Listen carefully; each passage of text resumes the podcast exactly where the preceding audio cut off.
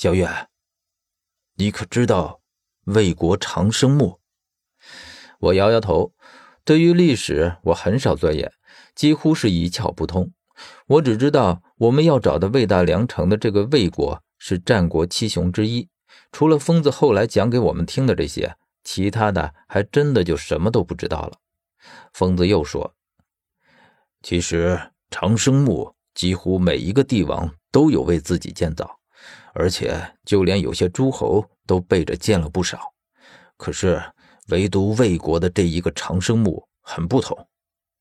这个长生墓据说是魏武侯所建，也就是春秋末期的时候，而这个长生墓。”就建在魏大梁城的王宫之下，这件事魏武侯做的很隐秘，几乎连后来的魏赵王、魏安王都不曾知道。这是明老告诉你的？疯子点点头，可是又摇摇头。我今天见了明老给我们派来的这个元首，就是他告诉我的。我不知道这是不是明老让他给我们带的话。原来是这个人说给疯子的。于是我便不去深究疯子是如何具体知道长生墓的存在的，我只问道：“那么这个长生墓究竟特殊在什么地方呢？”疯子听了却说：“这个薛并没有说。哦，薛就是明老给我们派来的这个人的名字。我想这个人的名字真是奇怪，他的名字似乎就是一个姓。”估计是姓和名共用了。疯子说到这里，并未打住。虽然薛并没有说，但是从历史中却可以找到一些蛛丝马迹。你可知道魏国的王姓？我摇摇头。我觉得在疯子面前，我似乎一直都是一问三不知。疯子苦笑着摇摇头：“哎，小远，你除了下地，当真就是一个文盲啊！”我也不恼，疯子说的是事实。我想知道疯子所说的蛛丝马迹究竟是什么，于是就催他快说。疯子这才解释道：“魏国的王姓是姬，这和魏的来源很有渊源。你也许不知道，魏只是封号。如果真说起来，他是西周的诸侯国之一。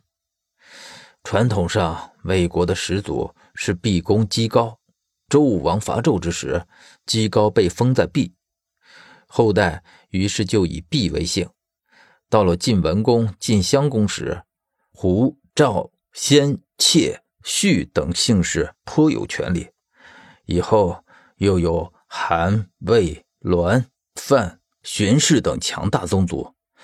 春秋中期以后，十余家卿大夫控制了晋国政局。经过激烈的兼并。到春秋晚期，就只剩下了赵、魏、韩、范、智、中行氏六家，称为六卿。春秋末期，范氏、中行氏两家被灭，晋国就只剩下了智、赵、韩、魏四家卿大夫。